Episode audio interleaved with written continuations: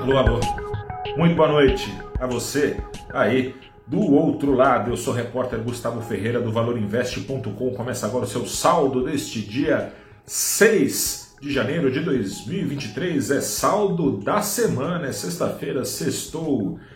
Venho te contar o seguinte, que a primeira semana do mercado em 2023 terminou num clima bem mais ameno do que começou o ano, né? Pelo terceiro dia, a explosão do apetite ao risco tomou lugar da aversão que tomava conta nos dois primeiros pregões da bolsa, né?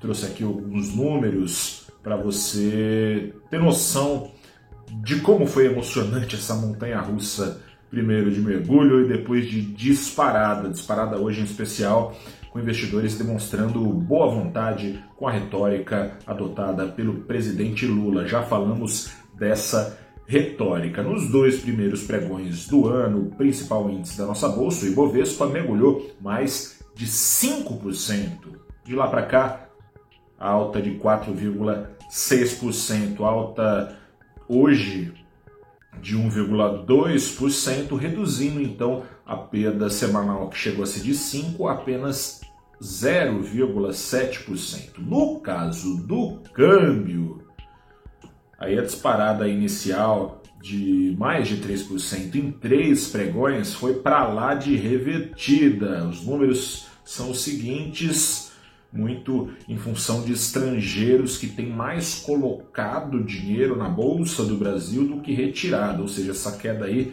parece ser muito mais em função do investidor local. Mas com essa entrada de capitais aqui no Brasil, uma queda de 4% em só dois dias do dólar, hoje mais de 2% de queda, o dólar acabou ficando na semana 0,8% mais barato do que fechou 2022. O dólar agora vendido a R$ 5,24 centavos. Hoje, sexta-feira, foi dia de Lula colocar cada um dos seus 37 ministros nos seus respectivos lugares, né? ou seja, sob rédeas curtas, aparentemente, de um presidente que, noutras passagens pelo Planalto, prezou pelo pragmatismo, não vinha prezando. Após as eleições, Lula trouxe sobressaltos ao mercado, sugeria jogar as favas a responsabilidade fiscal em nome da responsabilidade social Perigava jogar as duas coisas para o buraco, né? Enfim.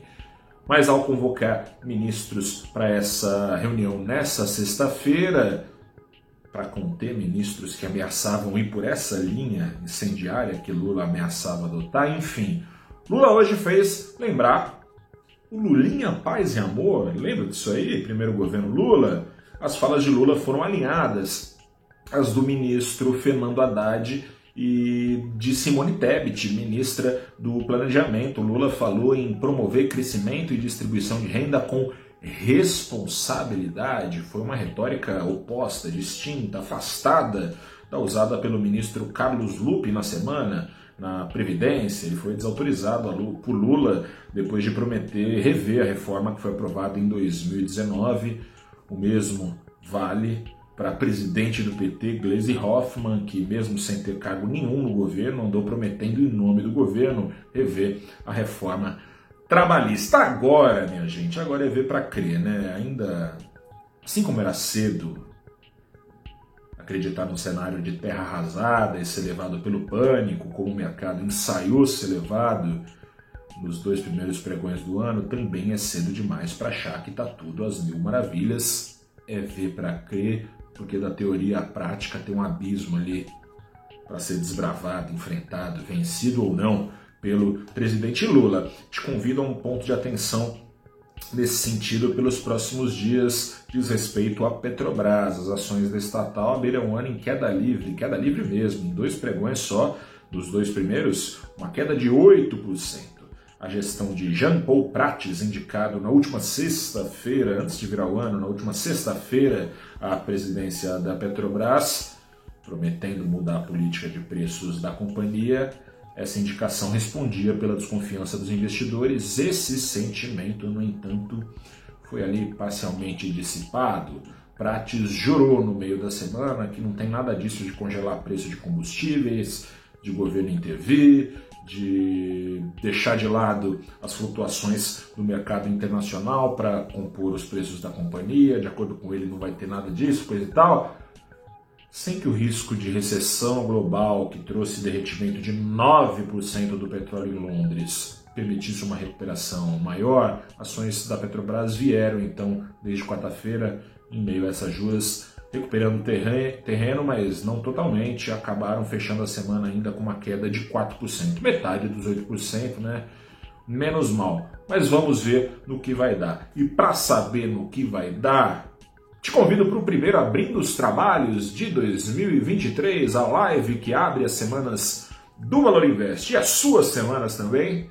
Está de volta nessa segunda-feira, às nove da manhã. São meus convidados, a Mariana Dre, que é gestora da Trust Investimentos, e também o Rodrigo Galindo, que é gestor da Novos Capital. O tema da vez não poderia ser outro: Lula e o mercado, riscos e oportunidades para as quais, para os quais investidores não podem perder de vista.